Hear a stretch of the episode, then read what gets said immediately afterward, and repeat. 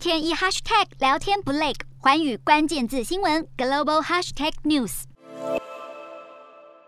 要保护环境和自然生态，泰国国家公园局就表示，从现在开始，游客进入到泰国所有的国家公园都禁止携带保丽龙盒以及抛弃式的塑胶制品，违反规定人最高将被处以十万泰铢的罚款。好，泰国国家公园局就表示，近几年传出不少次动物因为误食塑胶而死亡的新闻，禁止游客携带塑胶制品进入到国家公园，是为了要保护自然资源，并控制国家公园里头的垃圾量，以海洋公园为例，是为了保护海洋生态以及珊瑚礁。而其实早在二零一八年就有相关的环保规定，但是当时并没有宣布任何的罚则。